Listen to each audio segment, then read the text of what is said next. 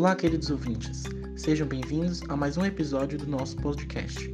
Eu sou Danilo Melo, estudante de Medicina Veterinária da Universidade Federal do Oeste da Bahia, e hoje vamos falar um pouco sobre guarda responsável. Você sabe do que se trata?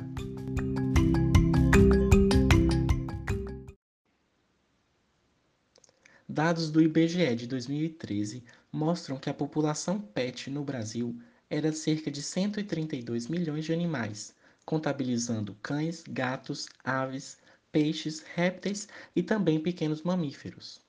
Cerca de 44% dos 65 milhões de domicílios brasileiros apresentavam ao menos um cão, e 17% dos domicílios apresentavam ao menos um gato.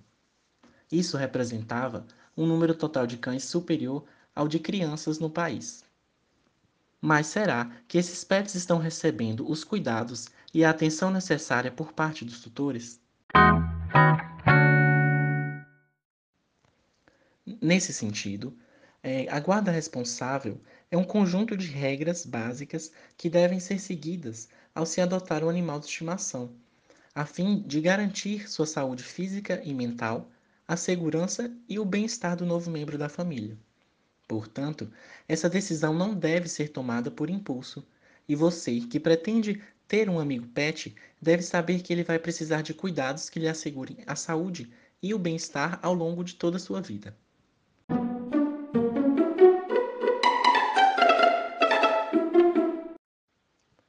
Aqui vão alguns pontos importantes a se considerar.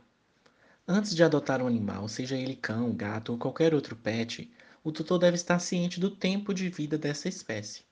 Cães e gatos vivem em média 12 anos, por exemplo, e eles necessitarão de cuidados permanentes, independente das mudanças que a sua vida venha a sofrer no decorrer desse tempo.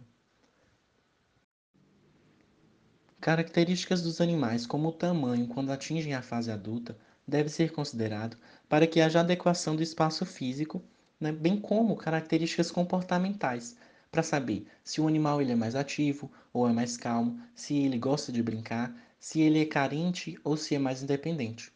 Esse tipo de informação vai auxiliar na escolha do animal, né, que concilie com a rotina do tutor, uma vez que é importante dispor de tempo para dar atenção e cuidados para o animal. Um ponto extremamente importante em relação à criação de animais de estimação são os custos. Né? Deve-se prever despesas com a saúde, gastos com vacinação, com vermifugação, custos adicionais também com tratamentos que possam vir a surgir ao longo da vida do animal. E também, além disso, é, custos com alimentação de qualidade e cuidados com a higiene. Todos os integrantes da família devem estar de acordo com a vinda do animal, para evitar situações estressantes ou de maus tratos. A violência contra qualquer espécie animal é considerada crime ambiental, como prevê o artigo 32 da Lei 9605 de 98. Anteriormente, essa lei ela previa pena de detenção de três meses a um ano e multa. Porém, como muitos de vocês devem ter acompanhado, recentemente, no dia 29 de setembro de 2020, foi sancionada uma lei que aumenta a punição para quem praticar abusos, maus tratos, ferir ou mutilar cães e gatos. A pena agora vai de 2 a 5 anos de prisão, além de multa e a proibição de guarda de novos animais. A legislação ela foi apelidada de Lei Sanção em homenagem a um cachorro que foi vítima de agressões no interior de Minas Gerais. Então, nunca pratique qualquer tipo de violência contra os animais, sob a ótica dessa lei, e a educação desses animais ela deve ser feita com amor, a socialização com brincadeiras, exercícios diários e, se necessário, realizar o adestramento. Com relação às acomodações, os animais eles devem ser mantidos em lugar protegido do sol, da chuva, frio e correntes de vento, dispondo também de utensílios de conforto, como cobertores, panos ou casinha. Aqui na nossa região, na Barra e nos arredores, é também importante que eles disponham de sombra para que possam se abrigar do sol, que na maioria do ano se encontra muito quente. Esse lugar destinado ao animal deve ser distante de onde ele realiza suas necessidades fisiológicas.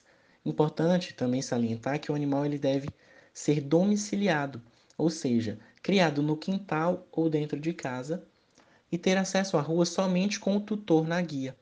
Muitas vezes as pessoas criam seu animal de forma semi-domiciliada ou soltos na rua, e essa situação acaba expondo os animais a muitos riscos de doença, acidentes, brigas e cruzas indesejadas.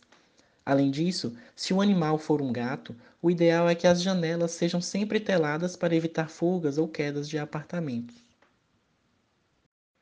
Os bebedouros e os comedouros devem estar sempre limpos, lavando-os com água e sabão. E a água do seu animal, ela deve ser potável e trocada diariamente. Em termos de reprodução, os tutores eles devem ter bem claro em suas mentes se eles pretendem ter crias dos seus animais.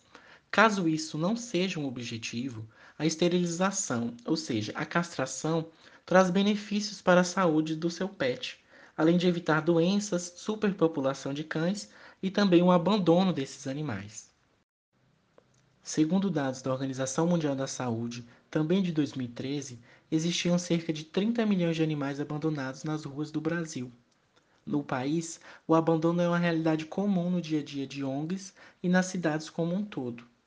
Aqui em Barra, é possível ver diariamente nas ruas o que os animais férteis não domiciliados podem fazer, que é a superpopulação de animais vagando nas ruas, transmitindo doenças uns aos outros e também é, com a possibilidade de transmissão de algumas doenças para os humanos, as chamadas zoonoses.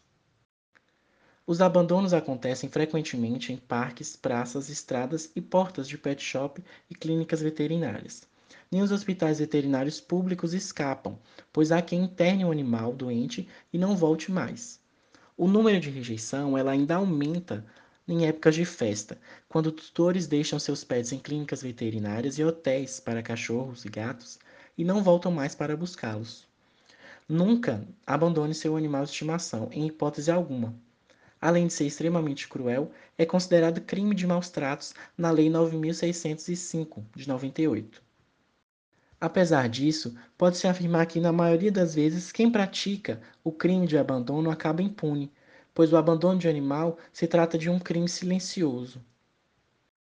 Com relação à identificação, os tutores devem identificar seus animais da maneira que for mais conveniente a cada espécie e acessível ao tutor. Pode-se utilizar formas mais complexas, como a microchipagem, mas também formas simples e baratas, como as plaquinhas de identificação de coleira e anilhas, preferencialmente com o nome do tutor e o telefone para contato. Então, esses são alguns pontos principais a partir dos quais a guarda responsável está pautada. Se você já é tutor e percebeu que pode melhorar algum desses pontos da guarda responsável, vamos lá que ainda dá tempo. Nesse contexto de guarda responsável, o médico veterinário desempenha um importante papel na orientação aos tutores.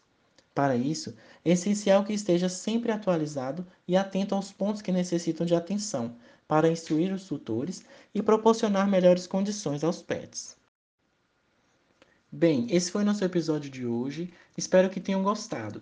E fiquem ligados que para os próximos episódios vamos falar sobre vacinação, vermifugação, a importância disso para a saúde do seu pet e também na saúde pública. E se gostaram desse episódio, curtam e compartilhem nosso podcast, para que mais pessoas tenham acesso. Muito obrigado e até a próxima!